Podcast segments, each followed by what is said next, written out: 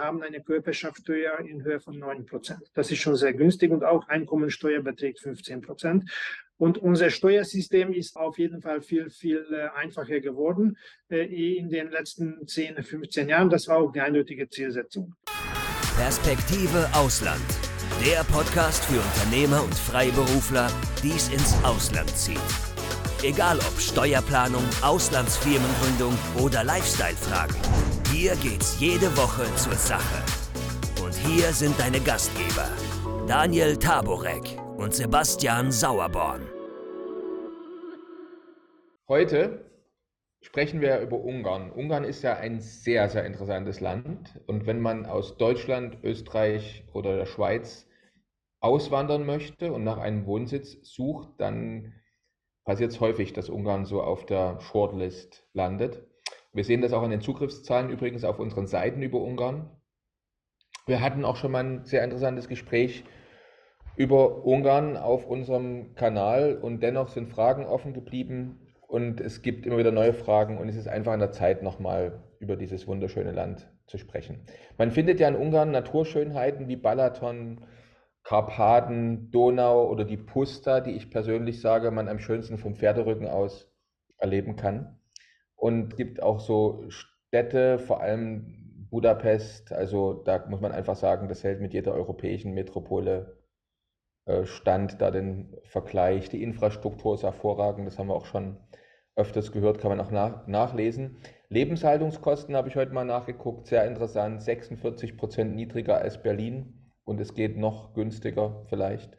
Ja, das Steuersystem, da wollen wir heute auch nochmal drüber sprechen. Also man kann das Steuersystem auf einen Bierdeckel schreiben und es bleibt noch Platz.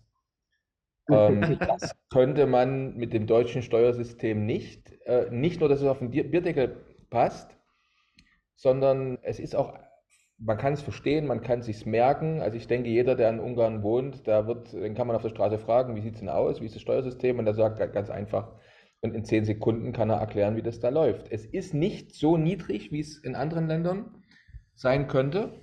Aber wie gesagt, man muss ja immer das Gesamtpaket sehen, äh, wenn man nach einem äh, möglichen neuen Wohnsitz oder auch Firmensitz sucht. Und deswegen freuen wir uns, dass wir einen Experten hier haben, der nicht nur hervorragend, hervorragend Deutsch spricht, sondern eben auch in Ungarn wohnt, äh, sich in Deutschland gut auskennt, in Ungarn gut auskennt. Und äh, wir freuen uns sehr, Daniel Verheer, dass wir Sie heute hier bei uns haben, zu Gast auf unserem Kanal. Wir freuen uns sehr auf das Gespräch und bei uns ist es so üblich, der Gast stellt sich selbst vor. Deswegen ist das jetzt Ihr Mikrofon, Ihre Bühne. Stellen Sie sich bitte unseren Zuschauern und Zuhörern einmal selbst vor.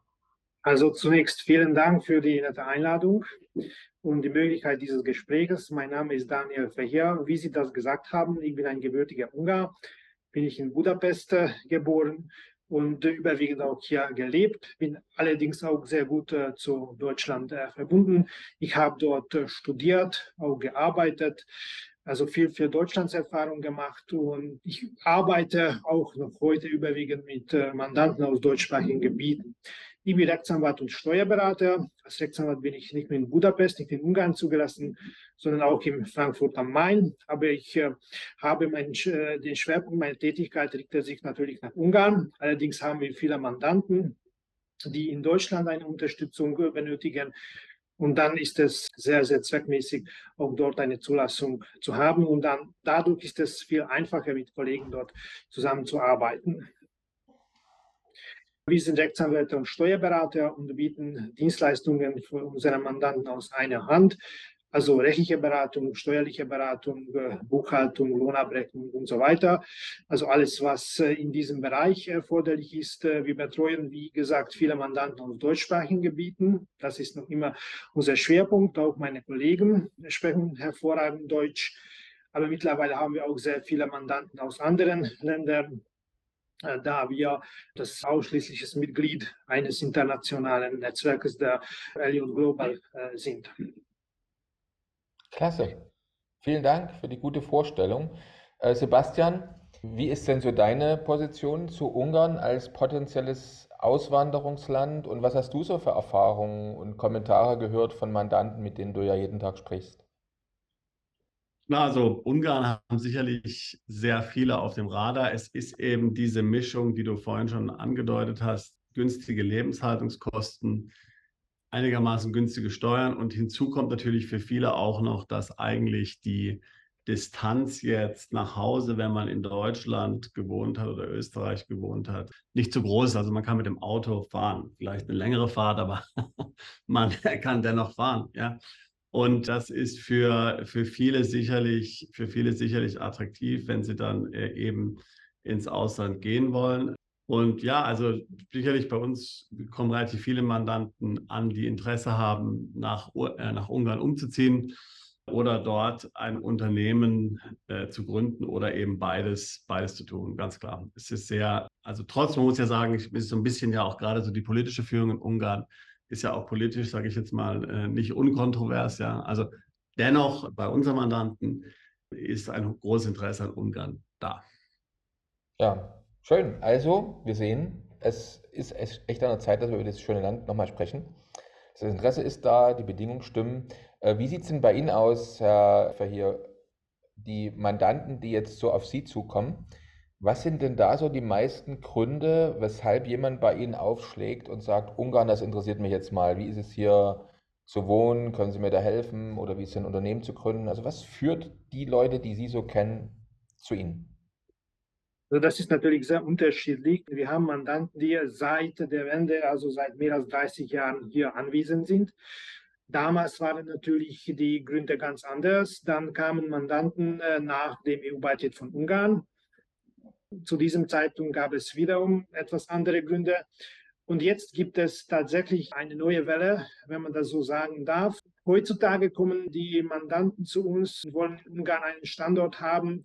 Zunächst, weil unser Steuersystem sehr günstig ist. Äh, sehr günstig ist. Wir werden später natürlich auch die Steuersätze kurz berühren. Aber als Einführung kann ich kurz erwähnen, wir haben eine Körperschaftssteuer in Höhe von 9 Prozent. Das ist schon sehr günstig und auch Einkommensteuer beträgt 15 Prozent.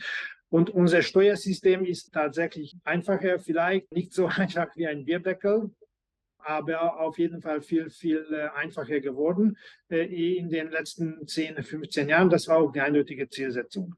Neben den äh, guten steuerlichen Atmosphäre, der guten steuerlichen Atmosphäre spielt auch eine große Rolle, dass hier eine relativ hohe Sicherheit herrscht in Ungarn.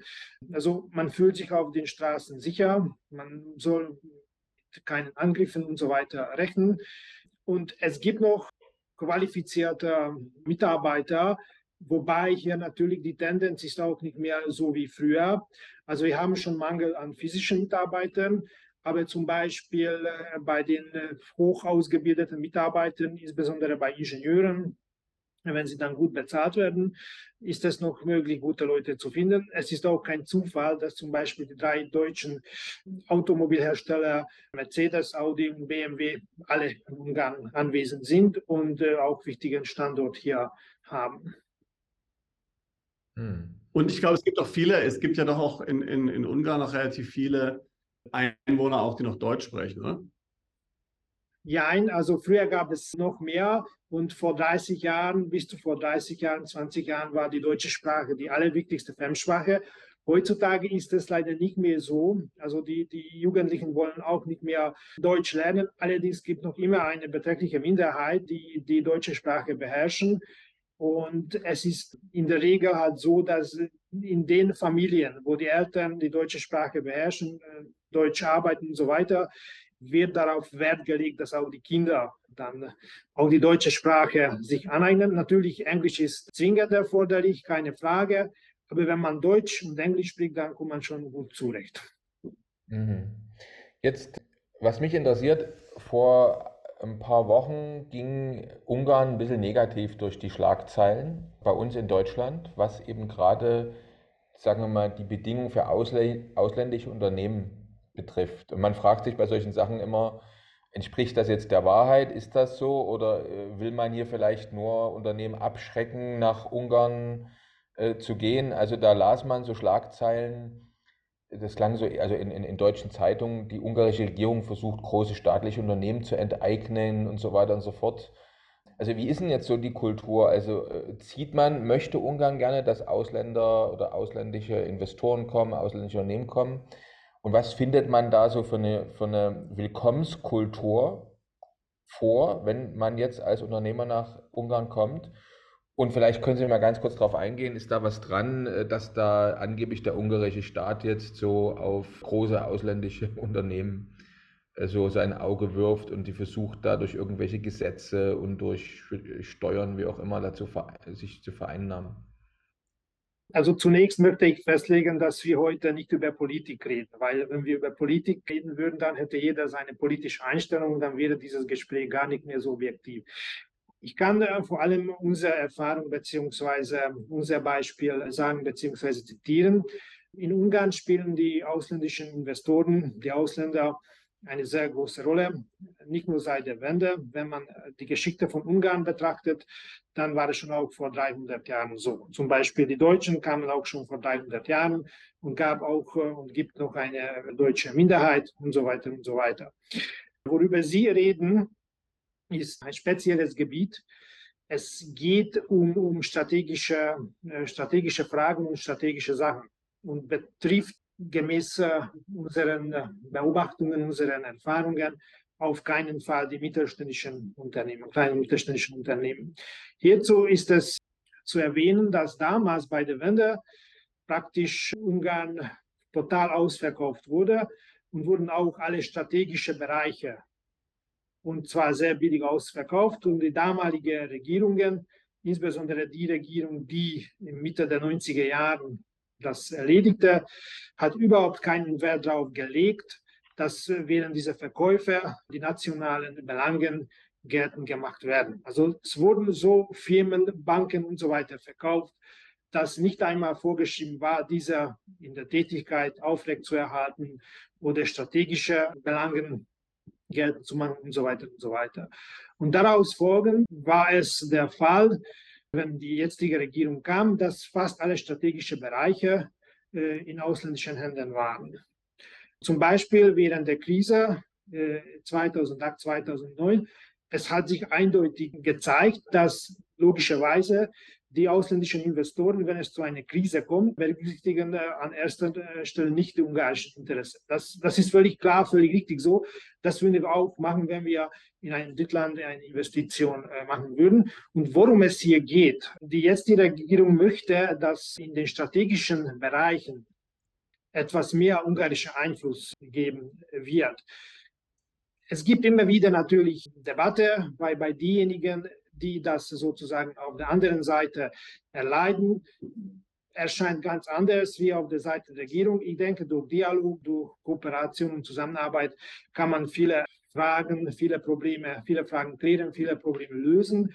Was die mittelständischen Unternehmen betrifft, wofür wir im Allgemeinen tätig sind, dort gibt es solchen Einfluss äh, überhaupt äh, nicht oder solche Erscheinungen.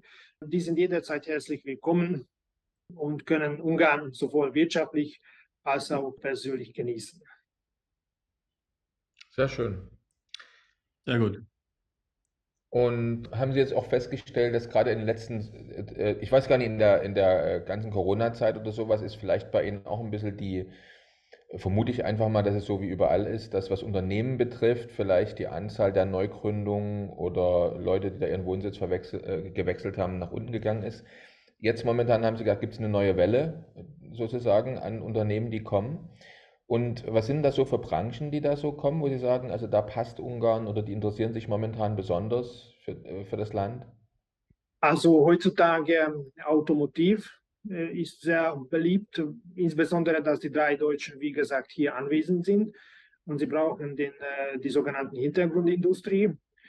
Also viele Lieferanten schaffen dann hier Produktionseinheiten und so weiter und so weiter. Äh, EDV, also IT, ist auch sehr, sehr beliebt, zumindest unserer äh, Erfahrung. Es gibt hier noch qualifizierte Leute, die, die bezahlbar sind. Außerdem ist es auch eine Erscheinung für EDV, für IT-Unternehmen, dass sie mit Rücksicht auf die geografische Lage von Ungarn auch ausländische äh, Arbeitnehmer nach Ungarn holen können, weil Ungarn ist ein, ein Zielpunkt, wo auch Ausländer gerne, gerne kommen und hier gerne gewisse Zeit äh, bringen. Und neulich gibt es im Dienstleistungsbereich zum Beispiel solche äh, ausländische Investitionen, die in Gastronomie äh, tätig sind. Also ich würde sagen, sehr vielseitig, äh, sehr vielseitig. Bauindustrie spielt noch immer eine große Rolle, wobei die Bauindustrie spielt bereits nach der Wende oder bereits von der Wende eine wichtige Rolle. Also die sind zumindest laut unserer Erfahrung die wichtigsten äh, Bereiche. Dann ist ja so, dass für viele, die jetzt sich für ein anderes Land interessieren, ist so immer die erste Frage, natürlich auch die erste Hürde, die genommen werden muss, sind so die zwei Dinge. Das heißt, wie mache ich meinen Aufenthalt legal fest und wie, wie ist es mit einer Arbeitserlaubnis?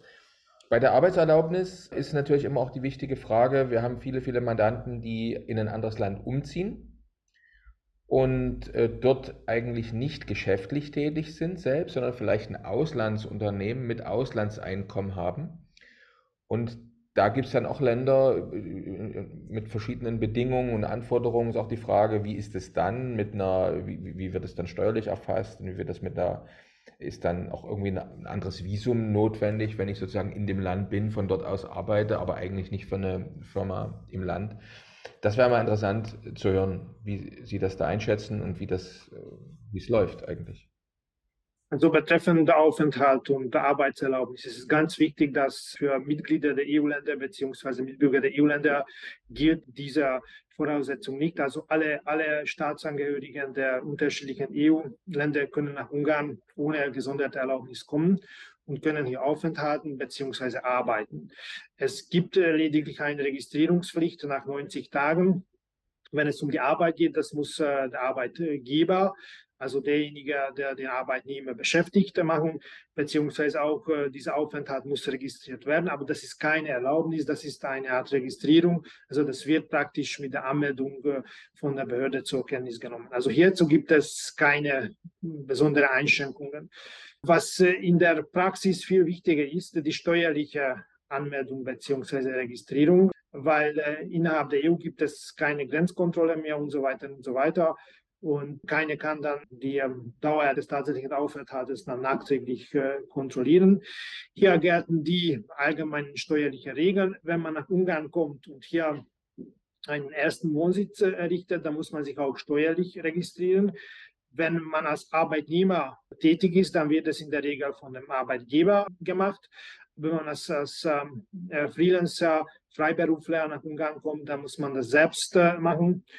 Wenn man nach Ungarn äh, kommt, aber errichtet hier keinen primären Wohnsitz, sondern ab und zu macht er hier Aufenthalte, kürzere oder längere Aufenthalte, dann muss man das steuerlich prüfen, inwieweit sich die Ansässigkeit, äh, die ungarische Steueransässigkeit vorliegt. Und dann bisschen noch unterschiedlicher ist die Sozialversicherung. Solange man in einem anderen EU-Mitgliedstaat versichert ist, kann man in Ungarn nicht versichert werden wegen des äh, Verbots der doppelten Sozialversicherung innerhalb der Europäischen Union. Das richtet sich auch äh, nach dem Aufenthalt bzw. nach den Umständen. Es ist jetzt ein bisschen kompliziert und würde den zeitlichen Rahmen dieses Gesprächs äh, überschreiten, alle Beispiele hier zu erläutern kurz und gut ist hier, hier so viel zu erwähnen. Wenn man nur provisorisch sich in Ungarn aufhält und seine steuerliche Ansässigkeit sich nicht ändert, dann bleibt auch die Sozialversicherung dort, wo man auch steuerlich ansässig ist.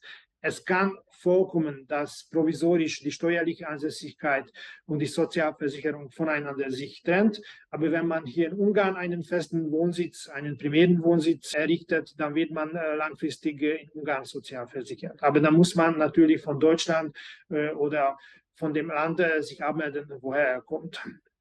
Mhm.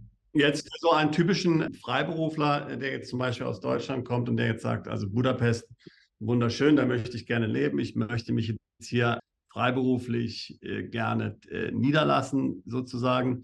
Steuer hatten Sie ja vorhin schon gesagt. Ich glaube, das sollte man nochmal erwähnen. Soweit ich es verstanden habe, bitte korrigieren Sie mich, ist, glaube ich, die Einkommensteuer 15 Prozent, Flat Tax für jeden, oder? Genau. genau. Und die, wie, äh, wie hoch sind jetzt zum Beispiel für einen Freiberufler die Sozialbeiträge?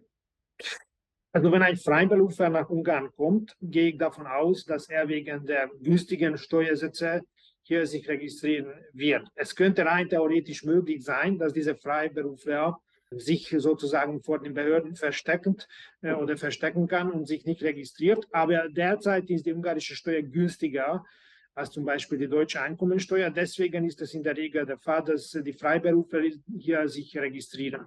Natürlich ist es dann wieder eine Frage, mit was für Tätigkeit, mit welchem Einkommen, mit welchem Umsatz zu rechnen ist. Äh, abhängig von den einzelnen Bedürfnissen können wir beraten, was für Firmenform bzw. was für Unternehmensform am besten zu wählen ist. Generell kann man sagen, wenn man als Unternehmer tätig ist, sei es im Rahmen seiner eigenen Gesellschaft, als äh, Gesellschaft oder Gründer oder Freiberufler. Es gibt neben dem 15-prozentigen äh, Einkommensteuer einen Sozialversicherungsbeitragspflicht in Höhe von 18,5 Prozent. Aber wenn man das Unternehmer bezahlt, dann gibt es auch eine gesetzliche Höchstgrenze. Das heißt, man soll diesen äh, Versicherungs-, diesen Sozialversicherungsbetrag bis, äh, bis des äh, zweifachen Jahreshöhe des jeweiligen Mindestlohnes zu bezahlen. Alle Beträge darüber hinaus sind von der Sozialversicherungsbeiträgen, von den Sozialversicherungsbeiträgen befreit. Zweifache des jeweiligen Mindestlohnes ist im, im Jahresdurchschnitt derzeit etwa, also der Mindestlohn ist derzeit etwa 700 Euro brutto. Also das Zweifache ist 1400. Äh, wenn man das 12 mal 12 äh, gerechnet, dann bekommt einen Betrag. Also wir empfehlen immer unsere Mandanten, äh, diesen zweifachen Betrag des Mindestlohnes als, als monatlicher Ausschüttung oder monatliche Entnahme auf jeden Fall zu nehmen, weil alle Beträge darüber hinaus, wenn Sie als Unternehmer tätig sind, können nur oder kann, können nur mit, mit äh, der Einkommensteuer besteuert werden. Alle weitere Steuern, die auf dem Bereich des Sozialversicherungs fallen, sind schon äh, praktisch äh, damit erledigt. Das wäre also dann. Also das heißt, ja ungefähr dann auf die 18.000 Euro dann die, ungefähr 18.000 im Jahr würde ich dann eben die Sozialversicherung bezahlen von 18 Prozent. So ungefähr, jetzt geht es ja nur um so eine Hausnummer und auf den Rest wäre nur noch die Einkommensteuer fällig. Ja, ja, genau. Also nehmen wir ein, ein Beispiel. Ich bin ein Freiberufler, ich habe Jahreseinnahme von 500.000 Euro. Für, für diese Größenordnung ist schon eigentlich zweckmäßig eine GmbH, eine KfT zu gründen. Hm. Äh, ich äh, wähle dann die allgemeine körperschaftssteuerliche Besteuerung. Dann habe ich äh, monatliche Einnahmen, habe ich welche Kosten geltend zu machen bzw. herabzusetzen. Und dann nehme ich diesen Betrag als Entgelt der sogenannten persönlichen Mitwirkung. Also das Gesetzgeber schreibt vor, dass wenigstens bis Höhe dieses Betrages die Steuer zu bezahlen sind. Und alle, alle Beträge darüber hinaus sind schon mit dieser 50-prozentigen Einkommensteuer zu besteuern. Natürlich, wenn ich eine GmbH gründe, dann muss ich noch äh, Körperschaftssteuer äh, zahlen und ich kann den versteuerten Gewinn praktisch als Dividende ausschütten.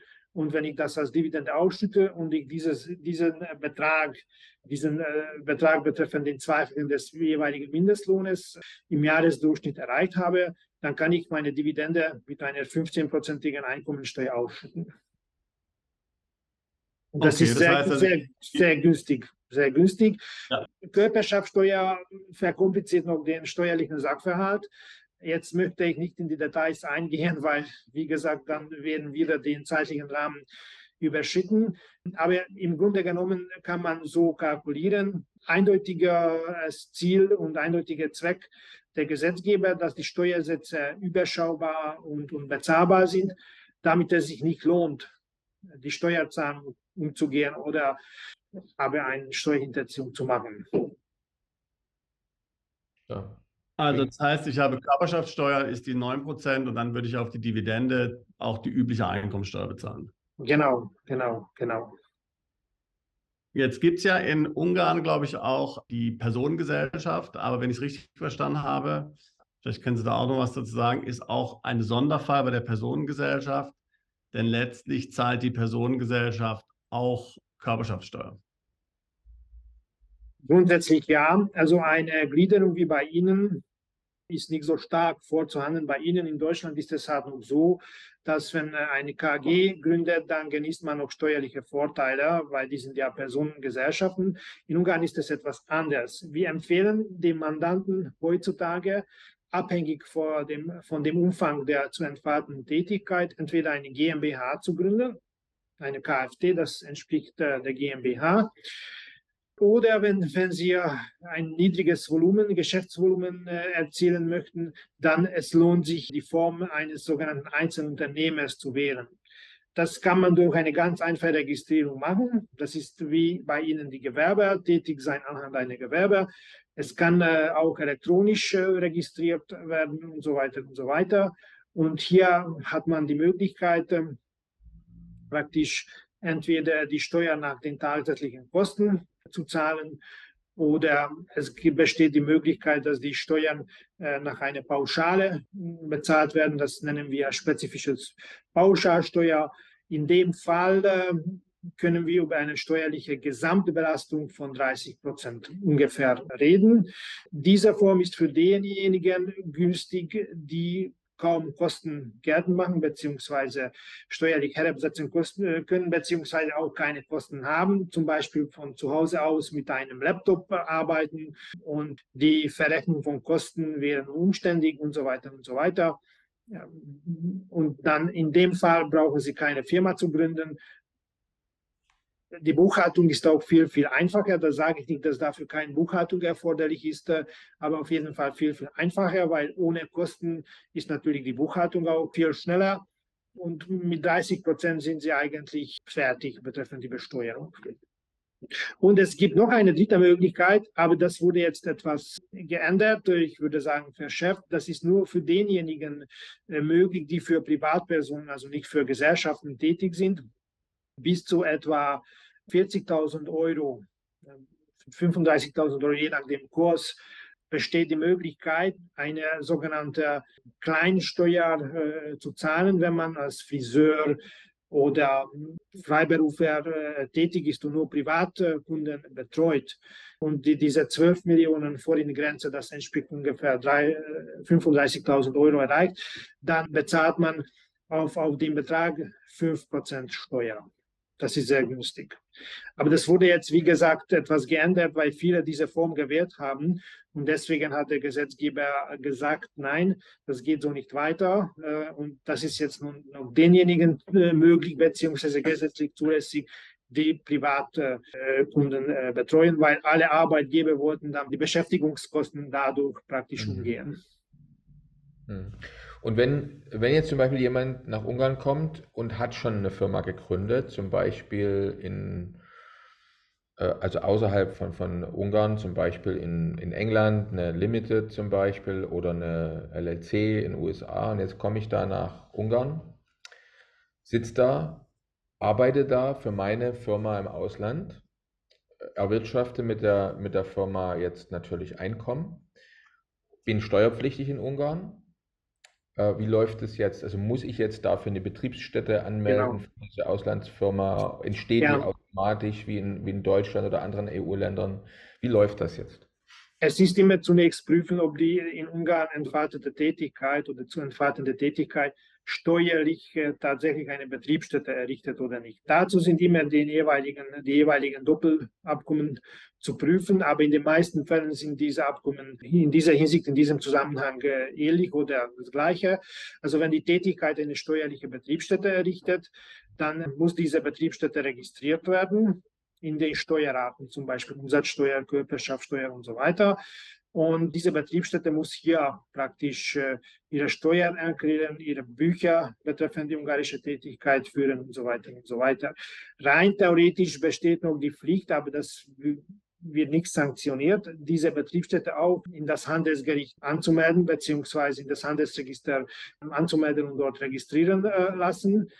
Aber wenn es nicht erfolgt wird, äh, dann gibt es keine Sanktionen. Wichtig ist, dass die steuerliche Registrierung erfolgt und alle äh, steuerliche Pflichten wie die Erklärungen und Zahlungspflichten geleistet werden. In dem Fall bekommt diese Betriebsstätte natürlich eine ungarische Steuernummer und alle Tätigkeiten, die diese ungarische Steuernummer betreffen, müssen durch diese Steuernummer praktisch verrechnet werden.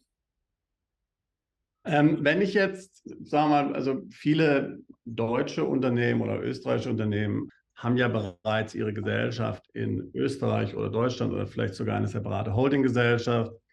und möchten nun eine Tochtergesellschaft in Ungarn anmelden für ihren Betrieb, den sie dort eröffnen möchten, für die Niederlassung, die sie dort eröffnen möchten.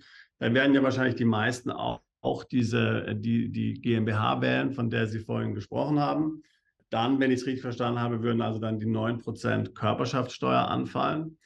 Dann gibt es ja innerhalb der EU die EU-Mutter-Tochter-Richtlinie. Das heißt, Grundsätzlich fällt ja wahrscheinlich keine Quellensteuer an oder die Quellensteuer lässt sich dann erstatten. Kann man die, muss man Quellensteuer bezahlen und sie sich erstatten lassen?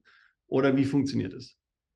Also wenn Sie jetzt die Dividendenausschüttung meinen, dass zum Beispiel die Deutschen hier eine GmbH gründen und als Privatperson zum Beispiel und hier dann Dividende ausschütten, dann wenn äh, die Gesellschaften in Deutschland steueransässig sind, dann ist es halt so, gemäß dem aktuellen Abkommen, dass in Ungarn muss hm, der ungarische Teil bezahlt werden, also in dem, in dem Fall 15 Prozent und in Deutschland nur die Differenz. Aber es äh, gibt auch die Möglichkeit, dass äh, diese Firma nicht durch die Privatpersonen gegründet wird, sondern durch die Firma. Und wenn zum Beispiel durch die deutsche ja, genau, Firma. Und wenn, wenn, wenn die deutsche Firma, die Gesellschafterin, die Gründerin ist, dann fällt keine Dividendensteuer, keine Steuer an. Die Firma, also die ungarische Firma, hat lediglich die Körperschaftssteuer zu bezahlen, wenn es Subjekt der Körperschaftssteuer ist. Und die deutsche Gesellschafterin hat dann in Deutschland anhand der ausgeschütteten Dividenden dann ihre steuerliche Pflicht nachkommen. Also das heißt, bei Firmen kann die Dividende ohne weitere Steuerzahlung bzw. Steuerpflicht äh, ausgeschüttet werden. Deswegen empfehlen wir immer unseren Mandanten, diese Holdingstruktur, also grundsätzlich diese Holdingstruktur zu, zu wählen, damit die Besteuerung der, der Privatpersonen, die als Gesellschafter irgendwo oben oder hinter den Firmen stehen, nicht allzu umständlich wird. Es ist steuerlich nicht gerade zweckmäßig bzw. nicht gerade günstig, wenn ich als Privatperson in vielen, vielen Ländern durch die Ausschüttungen dann steuerpflichtig bin. Es ist viel einfacher, also aus steuerlicher Sicht zumindest, wenn ich diese Holdingstruktur anwende. Und die Dividende kann praktisch hoch in die Holdinggesellschaft ohne gesonderte Steuerzahlung gehen. Und die finalen Gesellschafter, also sprich die, die Privatpersonen, können dann in Deutschland oder wo sie dann tatsächlich steuerlich ansässig sind, ihre steuerliche Lasten bezahlen, wenn sie dann die dortigen Dividende tatsächlich ausschütten. Okay, das heißt also, es fällt bei einer EU-Holdinggesellschaft, oder ich sage es ich mal andersrum, also zum Beispiel in Deutschland ist es ja so, wenn jetzt eine deutsche Gesellschaft eine EU-Holdinggesellschaft hat, dann muss auf jeden Fall die deutsche Gesellschaft zunächst mal Quellensteuer einbehalten. Und die EU-Holdinggesellschaft kann dann beantragen, dass die von der, von der Gesellschaft einbezahlte Quellensteuer wieder zurückgefordert wird. Ja, was kompliziert ist und umständlich und natürlich nervt, ist ganz klar. Sie sagen jetzt aber, dass es in Ungarn im Grunde so ist, dass bei einer EU-Holding-Gesellschaft letztlich die Quellensteuer gar nicht anfällt, sondern es wird direkt letztlich hier die genau. Bruttodividende genau. ausgeschüttet und äh, die, die, die Holding-Gesellschaft muss natürlich dann in ihrem Land erklären. Genau. Ist ja, das, ist ja, das ist ja völlig klar, ja. Aber das ist ja, ja, das ist, ich glaube, das ist für viele Mandanten sehr interessant, weil wie gesagt, es ist ja immer umständlich, die Quellensteuer dann erstatten zu lassen, muss man Anträge genau. stellen, es braucht Zeit, Cashflow-Probleme es ist kompliziert. Also das, das macht sicherlich sehr attraktiv, ja. Und ich wollte nochmal darauf hinweisen, was 9% eigentlich heißt. Ich meine, wir haben jetzt ja gesehen, dass jetzt vor kurzem äh, Dubai, also die Vereinigten, äh, Vereinigten Arabischen Emirate, eine Körperschaftssteuer eingeführt haben in gleicher Höhe von 9%. Ja. Jetzt kann man sich auch mal vorstellen, was, wie, wie unterschiedlich die Kosten sind, wenn ich jetzt zum Beispiel eine Tochtergesellschaft in den Vereinigten Arabischen Emirate eröffne, dann dort unterhalten muss mit der Distanz und so weiter. Ich kann das Gleiche auch einfach erreichen, mehr oder weniger vor der Haustür, indem ich die Gesellschaft in Ungarn gründe. Ja, also das, das war die eindeutige Zielsetzung des jetzigen Gesetzgebers beziehungsweise der jetzigen Regierung, als sie vor 13 Jahren, ja 2010 in die Macht traten. Bevor war Ungarn einer der teuersten betreffend die Steuer. Also die Steuern waren damals so hoch, dass die, die einfachen Unternehmer konnten das nicht bezahlen. Also man war eigentlich daran gezwungen, eine, eine Steuerhinterziehung jeden Monat zu begehen, weil es gab steuerliche Belastungen über 50 Prozent. Also waren sie damals war die Einkommensteuer 25 Prozent beziehungsweise 35 Prozent und darauf musste noch äh, Sozialversicherung äh, bezahlt werden in Höhe von 33 Prozent. Können Sie sich vorstellen? Also es, es hat sich überhaupt nicht gelohnt, Dividende auszuschütten. Und damals war es äh, der, die Praxis zwangsweise, dass man durch Kostenrechnungen versuchte, alles, alles äh, sozusagen zu entnehmen. Man versuchte alles in, in das Unternehmen sozusagen einzubauen, steuerlich, was nur möglich war, weil, weil damals war es nicht, nicht möglich, offiziell auszuschütten. Die, die Lasten waren so hoch. Es war auch kontraproduktiv, selbstverständlich. Und es war eine Zielsetzung, dass die Steuern so attraktiv sind, wie gesagt, dass es sich überhaupt nicht lohnt, weder die Steuerzahlung umzugehen, noch eine Steuerhinterziehung zu machen, weil die Konsequenzen, also der Gewinn ist praktisch nicht so groß oder überhaupt können wir kein, über keinen Gewinn reden als, als, als das Risiko, die mit, mit diesem Umgehung bzw. Hinterziehung verbunden ist. Und das ist gelungen. Also wenn man jetzt steuerlich betrachtet, das sage ich häufig äh, meinen ausländischen Kollegen, Ungarn ist eigentlich ein Steuerparadies geworden ja. im Herz von Europa. das ist ja betreffend die geografische Lage her viel einfacher praktisch äh, als zum Beispiel Dubai äh, zu erreichen, mit, mit Auto, mit Flugzeug und so weiter und so weiter. Aber das war die eindeutige äh, Zielsetzung. Und vielleicht noch eine kurze Anmerkung, das kommt auch aus der Geschichte. In Ungarn konnte die Kultur der Steuerzahlung wegen der Geschichte eigentlich nie praktisch ausgebaut werden, weil Steuerzahlung bedeutete in der ungarischen Geschichte jahrhundertlang, dass äh, man also die Steuerzahler, also die Leute, äh, die Steuer fremden Mächten bezahlen. Und damals oder mhm. deswegen war es auch so, dass die Leute nicht gerne Steuer äh, zahlen wollten. Und das war auch noch nach der Wende so, wegen der hohen, sehr hohen Steuersätze. Und die Leute haben nur das gesehen, dass diese sehr hohen Steuersätze nicht dafür praktisch äh, äh angewandt werden, dass daraus die Infrastruktur oder die Lebensumstände, Lebensverhältnisse verbessert werden. Und deswegen war das äh, sehr kontraproduktiv. Jetzt ist es das natürlich anders und wir hoffen, dass es auch so bleiben wird, weil man kann auch steuerlich Kalkulationen machen, aber die Erhöhung der Steuer führt nicht unbedingt äh, zur Erhöhung der, der Einnahmen. Es gibt eine Grenze, wo dann ein Trennpunkt ist und weniger Steuer dann praktisch äh, einbezahlt werden. Deswegen muss man äh, den richtigen Punkt äh, finden, was noch attraktiv ist und auch einbezahlt wird, damit der Staatshaushalt auch die optimalsten Einnahmen hat. Und ich denke, wir sind jetzt irgendwo bei diesem Punkt. Wie, ja. wie, ist so die, also ein wichtiger Punkt ist ja nicht nur die, die Höhe der Steuer, sondern auch so gerade für Ausländer, ich sage mal, die Zusammenarbeit mit dem Finanzamt. Wie, wie ist so, wie sind die Finanzbehörden in Ungarn? Sind die sehr streng? Sind, kann man mit denen reden? Wie würden Sie das, wie würden Sie das beschreiben? So wie in Deutschland, wie würden Sie es beschreiben? Also erfreulicherweise in den letzten Jahren äh, ist die Zusammenarbeit mit dem, mit dem Finanzamt einfacher geworden. Also die sind jetzt viel, viel mehr kundenfreundlich, was früher überhaupt nicht der Fall war. Früher war die Zielsetzung, die Steuern einzutreiben und diejenigen, die etwas falsch gemacht haben, auch wenn nicht äh, vorsätzlich, sondern fahrlässig, zu bestrafen und, und verunmöglichen und so weiter. Jetzt ist es so, dass diejenigen, die grundsätzlich fair äh, ihre Steuer zahlen, werden von dem Finanzamt unterstützt. Gerade hatten wir einen Umsatzsteuer, einen größeren Umsatzsteuerfall, wo wir auch völlig überrascht waren, dass praktisch die Geldbuße, die steuerliche Geldbuße dann praktisch erlassen worden, äh, worden sind. Das war früher nicht, nicht möglich. Äh, betreffend die Ausländer. Man kann im Internet auch Englisch kommunizieren, wobei wir hier die Erfahrung haben, dass es besser einen äh, einheimischen Berater zu beauftragen, der für die Ausländer alle, alle Tätigkeiten übernimmt. Hm. Klingt gut. Schön. Also doch wirklich gute Bedingungen für, äh, für jemanden, der dort geschäftlich tätig sein will. Wie ist denn das eigentlich? Wir haben in letzter Zeit öfters mal auch so über Betriebsprüfung und sowas äh, gesprochen. Gibt es sowas oder wie, wie kann man sich das in Ungarn vorstellen? Also wie häufig kommt dort äh, der Betriebsprüfer ins Unternehmen und schaut sich die ganzen Unterlagen an? Also in Deutschland ist das ja sehr, sehr optimiert, muss man so sagen, mit so die haben alle Computersysteme, eine spezielle genau. Software geschafft. Also heutzutage, heutzutage gibt es kaum mehr Betriebsprüfungen, alles äh, läuft elektronisch und die Steuererklärungen sind auch elektronisch. Man muss äh, bei der Rechnungsstellung eine solche Software benutzen, die mit dem Finanzamt eigentlich verbunden sind. Also das Finanzamt sieht haargenau zum Beispiel die Erklärungen im Bereich Umsatzsteuer, auch zu zahlende Umsatzsteuer und abführbare Umsatzsteuer. Und sie verwenden künstliche Intelligenz und so weiter.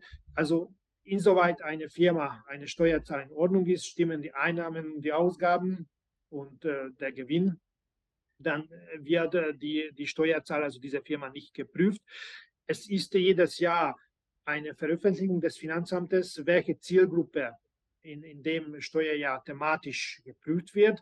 Es gibt immer Zielgruppen, die eine höhere steuerliche Risiko bedeuten und so weiter. Aber sie werden auch praktisch zunächst nicht örtlich geprüft. Ich meine, Betriebsprüfer kommen heutzutage selten vor Ort. Alles erfolgt elektronisch. Und neulich gibt es in unserem System Verfahren, die zunächst die Steuerzahler unterstützen, also zum Beispiel in Doppelbesteuerung, äh, wenn man im Ausland tätig war und dort die Erklärung nicht abgegeben wurde, wird zunächst ein, ein sogenanntes unterstützendes Verfahren eingeleitet, damit die Umstände geklärt werden. Hier kann man noch alles ausbessern und so weiter und so weiter. Und dann gibt es noch ein weiteres Verfahren, welches auch noch keine Steuerprüfung ist. Dort kann man auch vieles, vieles äh, erledigen. Also es ist viel, viel menschlicher geworden. Vielleicht sind die, die Leiter der Finanzämter auch auf die Idee gekommen, es ist besser, es ist einfacher, das Geld aus der Tasche der Leute zu nehmen, wenn sie höflich und, und freundlich sind. Das ist, ein gut, das ist mal ein guter Kommentar. Also höflich und freundlich sind die vielleicht in Deutschland auch, aber äh, ist halt so, es gibt äh, jedes Jahr eine, eine, eine geheime Liste des Finanzministeriums, die übrigens auch an Steuerberater verschickt wird. Und da steht drauf, dieses Jahr, wo das Finanzamt ganz speziell bei den Steuerzahlern drauf achten wird. Da darf man als Steuerberater eigentlich auch das, die Informationen nicht weitergeben, aber trotzdem werden sie informiert, worauf da geschaut wird. Aber wie Sie selber schon gesagt haben, ne, in einem Land, wo wenig, wo, wo die Steuern niedrig sind, muss man automatisch weniger kontrollieren. Ich fand das auch einen sehr interessanten Punkt von Ihnen mit diesem Breakpunkt, wo man sagt, bis dahin kommen definitiv auch mehr Einnahmen generell beim Finanzamt an. Wenn man die Steuern erhöht, ist das Risiko eher, dass weniger Einnahmen beim Staat ankommen. In genau. Deutschland ist ja so verrückt jetzt auch geworden, dass übrigens das Flaschensammeln ne, besteuert wird. Das heißt, jemand, der äh, Flaschen, also die Rentner, die sich ihre Rente aufbessern wollen, weil sie nicht mehr reicht, äh, müssen Steuern abführen, beziehungsweise müssen sogar ein Gewerbe anmelden, wenn sie zu viel Flaschen sammeln. So verrückt ist das schon. Da könnte man eher nach Ungarn umziehen. Letztendlich, weil da reicht die Rente plötzlich. Ich habe gelesen, also in Ungarn kann man als Rentner mit 1000 Euro Rente ein sehr, sehr komfortables Leben führen an einigen Stellen. In Deutschland ist das oftmals nicht mehr möglich. Also wenn man über eine Wohnung oder Haus bereits verfügt, dann, dann für einen Rentner sind 1000 Euro schon nicht, nicht wenig. Und es ist gute Nachricht für die Rentner, dass wenn sie in Deutschland sozialversichert waren, was natürlich häufig der Fall ist, dann können sie anhand einer sogenannten S1-Bestätigung bzw. Bescheinigung auch hier gesundheitliche Pflege bzw. Dienstleistungen in Anspruch nehmen äh, anhand dieser Sozialversicherung. Also äh, sie haben nicht nur diese sogenannte blaue Karte, die im Notfall für diese Verpflegung bzw. Besorgung berechtigt, sondern auch eine allgemeine Berechtigung. Okay. Jetzt eine Sache, über die wir noch sprechen sollten, ist die, die Firmengründung. Das ist ja wahrscheinlich was auch, was, was Ihre Kanzlei macht. Wie muss man sich das vorstellen, Ungarn? Jetzt angenommen, ich möchte gerne so eine GmbH gründen. Was ist da so die Stammkapitalanforderung? Ist das ein Prozess, der sehr lange dauert? Muss ich dafür in Ungarn sein? Und was ja auch immer zunehmend wichtiger ist jetzt in vielen Ländern, gibt es ja auch dann lokale Substanzvorschriften. Manche Länder schreiben letztlich vor, dass man einen lokalen Geschäftsführer hat, der dort wohnt. Braucht man das in Ungarn auch? Wie ist das mit der Firmengründung? Also die Firmengründung ist ganz einfach geworden und auch schnell. Stammkapital derzeit etwa 8000 Euro in der Stammkapital, aber das muss nicht auf einmal bezahlt äh, werden. Für die Firmengründung muss man nicht unbedingt nach Ungarn kommen. Wir als Anwälte haben die Berechtigung, äh, Gesellschaftsverträge zugegen erstellen und zugegen zeichnen. Natürlich müssen wir uns über die Identität der Mandanten vergewissern. Aber dank äh, MS Teams oder Zoom, wir sind berechtigt, äh, Firmengründungen durch äh, Online-Plattformen zu erledigen. In diesem Fall müssen wir natürlich die Identifizierung bzw. die Unterzeichnung der Unterlagen aufzeichnen. Das müssen wir praktisch im Voraus dem Mandanten mitteilen. Und wir müssen dann diese Aufnahme archivieren und durch diese Wiederaufnahme können wir praktisch gewährleisten bzw. nachweisen, dass die Leute, die die Unterlagen unterzeichnet haben, die auch in den Personenausweisen angeführt sind. Wie gesagt, man kann alles praktisch vom Ausland erledigen. Wir benötigen lediglich die Originalunterschriften per Kurier. Die Firmengründung, wenn die Unterlagen fertig sind und äh, unterzeichnet sind, äh, dann können wir diese beim Handelsgericht einreichen und einen Antrag auf die Eintragung stellen, abhängig der eigenen Firmen- oder Handelsgerichte und deren aktuellen Belastung zwischen von, von ein paar Werktagen bis zu ein, zwei Wochen dauert die Eintragung. Neulich geht es ganz äh, schnell. Es muss nicht unbedingt äh, ein ungarischer Geschäftsführer bestellt werden. Staatsbürger von EU-Ländern können ohne weiteres hier auch Geschäftsführer sein. Wichtig ist allerdings, dass sie dann in dem Fall eine Steuernummer benötigen, auch wenn sie in Ungarn steuerlich nicht tätig werden. Und äh, was noch wichtig ist, weil wegen der sehr, sehr attraktiven Körperschaftssteuer bekommen wir auch die Frage, dass man mit einer ungarischen GmbH ihre Tätigkeit entfalten möchte. Es ist natürlich möglich, aber die ungarische Besteuerung gilt nur dann, wenn ein Anteil der Tätigkeit auch von Ungarn errichtet wird. Also das geht nicht, dass ich von Deutschland aus eine ungarische GmbH gründe, mit dieser ungarischen GmbH arbeite, aber ich bin nie in Ungarn. Genau, das heißt also entweder ich baue dort einen richtigen Betrieb auf mit Mitarbeitern und so weiter und so fort, was natürlich vielfach ja auch passiert. Oder aber ich ziehe selbst um, das kann ich natürlich auch machen, genau, aber Sie haben, Sie haben völlig recht, da muss man natürlich, also diese Betriebsstättenproblematik ist natürlich immer gegeben. Genau. Wer in Ungarn eine Firma gründet und dann letztlich die Tätigkeit von Deutschland aus ausführt, der hat letztlich eine Betriebsstätte der ungarischen Gesellschaft in Deutschland, genau, dann gelten genau. die deutschen Steuern. Und, und, und dann die sind die deutschen Steuern zu zahlen und da hat die ganze Tätigkeit keinen Sinn. Ja, genau. Also äh, ganz wichtig, wer eine ungarische Besteuerung möchte, muss eine tatsächliche Betriebsstätte in Ungarn haben. Das heißt also für die meisten, also wir sagen unseren Mandanten immer, äh, zumindest den, ich sage jetzt mal, wenn es sich ein größeres Unternehmen ist, dorthin umziehen, ist am einfachsten, ja, wahrscheinlich, oder aber dann eben dort ein richtiges Unternehmen, Büro, Mitarbeiter und so weiter zu haben. Ja, genau. Allerdings, wenn die Absicht fest ist, dass man von Ungarn aus tätig sein möchte, dann können wir die Gründung dieser Firma in wenigen Wochen abwickeln. Es geht schnell also. Und wie, wie ist das ja auch so ein, so ein wichtiges Thema heute? Äh, Thema Bankkonto ist ja auch immer komplizierter mit den Banken. Ich, ich meine, mir ist klar, man kann natürlich für jede Firma in der EU heute bei Online-Banken, Wise, Revolut und so weiter Konten eröffnen. Das geht natürlich. Und, aber wie sind die ungarischen Banken? Ist das ein Problem, wenn da, sage ich jetzt mal, ein ausländischer Eigentümer oder ausländischer Geschäftsführer ein Konto Nein, eröffnet für eine Gesellschaft? Es ist überhaupt nicht ein Problem. Allerdings bei der technischen Umsetzung sind welche Banken noch sehr konservativ und die Bankkontoeröffnung muss noch in vielen Fällen persönlich erfolgen. Das heißt, wenn wegen okay. der Firmengründung die Mandanten nicht nach Ungarn kommen müssen, wegen der Bankkontoeröffnung, was allerdings später äh, zu machen ist, also nicht mit der Firmengründung zusammen. Vorab muss die Firma gegründet werden, eingetragen werden. In vielen Fällen muss dann auch der Geschäftsführer persönlich hier anwesend sein. Das, das liegt an den internen Regeln der Banken, wobei viele Banken schon etwas flexibel sind. Was die Banktätigkeit betrifft, Sie haben die unterschiedlichen Banken, die viele ausländische Banken wie Raiffeisen, Sparkasse, ING, Unicredit und so weiter. Also die, die Mandanten können vielleicht ihre eigene Bank, die auch im Heimatstaat die Konten führt, äh, wählen. Und es gibt äh, mittlerweile auch ungarische Banken. Also die Wahl ist beliebig. Ein Unterschied zwischen den Banken, gravierender Unterschied gibt es grundsätzlich nicht. Also man muss immer die Konditionen anschauen, weil die Konditionen können sehr unterschiedlich sein. Aber ansonsten rechtliche Unterschiede würde ich jetzt nicht sagen.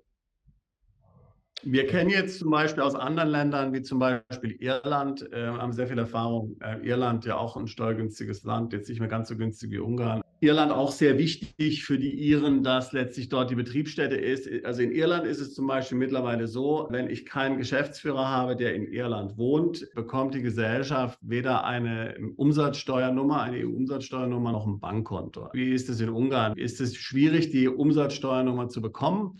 Muss ich nachweisen, dass dort eben Tätigkeit in Ungarn stattfindet, dass da Substanz ist? Wie lange dauert die Umsatzsteuerregistrierung? Weil erst damit ist ja letztlich dann die Firma auch tatsächlich einsatzfähig. Aber das ist nicht, nicht äh, kompliziert oder auch keine Bedingung. Wie gesagt, wenn jetzt äh, ausländische Geschäftsführer diese Position übernehmen, dann müssen sie bevor der Eintragung eine ungarische Steuernummer erteilt bekommen. Und diese ungarische Steuernummer ersetzt praktisch die Problematik, was Sie auch thematisiert haben. Das erfolgt grundsätzlich mit der Gründung zusammen. Bevor das Handelsgericht die Eintragung durchführt, wird noch von dem Finanzamt so eine Steuernummer erteilt das ist in der Regel ein paar Werktage. Das läuft schnell. Mhm. Das machen meine Kollegen. Hier bin ich vielleicht ein bisschen überfragt für die genaue Abwicklung, aber das ist auch grundsätzlich problemlos. Ja, klingt alles interessant und ich denke für den einen oder anderen unserer Zuschauer, Zuhörer, Mandanten auch durchaus eine interessante Option. Ja, man könnte, habe ich vor uns gerade mal überlegt, ja sogar mit dem Hausboot von Deutschland nach Ungarn fahren, über die Donau, je nachdem, wo man wohnt. Also ja, durch, wenn Sie die Schleusen, das, Schleusen dann ja, ja, das müsste man mal prüfen. Ja, schön. Außer unseren Schlussfragen, Sebastian, haben wir noch was, ein, ein, ein Wichtiges? Ja, also ich habe noch, also eine Frage wäre noch, glaube ich, interessant. Wie gesagt, für viele Mandanten, die ins Ausland umziehen wollen, ist ja auch immer die Frage, wenn die jetzt so ausländische Kapitalerträge haben, also man hat irgendwo ein Depot und kriegt dort jetzt zum Beispiel, hat dort Kursgewinne oder man, Mandanten natürlich auch zum Teil Krypto-Einkünfte, ist in Ungarn grundsätzlich alles mit, einfach mit 15 Prozent äh, versteuert? Ist es so einfach oder gibt es da Unterschiede? Ja, grundsätzlich alles, was äh, unter dem Einkommensteuer fällt, ist mit 15 Prozent. Also wir haben im Bereich Einkommensteuer nur einen Steuersatz. Das ist 15 Prozent. Auch es für Kapitalanfang, ja? Ja, es, es ist ja die Frage, inwieweit hier die, wenn sie dann in Ungarn steueransässig werden, inwieweit die Doppelabkommen äh, diese Besteuerung regeln, beziehungsweise es gibt noch welche Fälle, aber das ist wieder nicht einfach, wo noch zum Beispiel bei denjenigen, die in Ungarn ansässig sind, gewisse Sozialversicherungsbeitragspflicht äh, anfällt. Aber hier gilt auch grundsätzlich, ich muss das betonen, grundsätzlich äh, das, was ich äh, am Anfang schon gesagt habe, dass hier eine gesetzliche Höchstgrenze gibt. Ja, okay. Aber grundsätzlich, man kann sich auf 15 also wie gesagt, wir haben ja schon ganz am Anfang gesagt, also grundsätzlich mit 15, 15, 15 Prozent, ja, damit muss man grundsätzlich rechnen. Okay, das ist einfach, ja. Ich sag doch, der Bierdeckel reicht für die, fürs Erklären. Bierdeckel reicht. genau.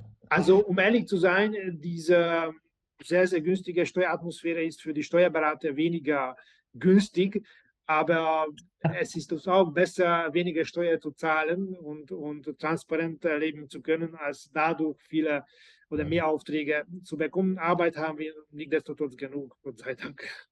Ja, sehr schön. Sehr gut. Ja, klingt sehr interessant. Ja, klingt sehr interessant, muss ich sagen, ja, doch. Ja. Ja, also diejenigen, die wirklich ein Interesse haben, in Ungarn tätig zu sein oder hier zu leben oder wohnen, müssen herkommen, sich äh, über die Umstände vergewissern. Unser Ruf ist in den Medien viel, viel schlimmer als äh, tatsächlich.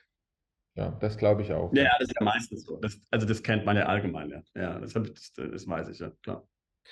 Also wenn Sie zum Beispiel in Budapest auf den äh, Straßen in Sommerzeit, wir haben jetzt auch noch über 30 Grad queren, da werden Sie glückliche Leute sehen, sehr viele Ausländer.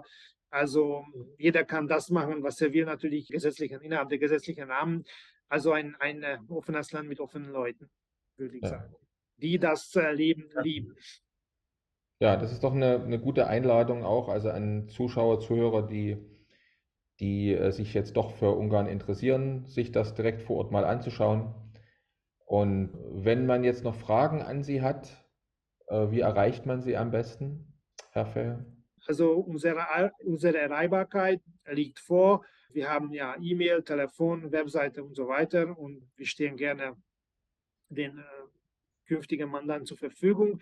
In der Regel werden die Mandanten gebeten, zunächst eine E-Mail zu schreiben mit dem aktuellen Bedarf und dann können wir den Kontakt daraufhin gerne aufnehmen und die weiteren Details telefonisch oder per E-Mail oder per Teams oder per Zoom oder persönlich klären.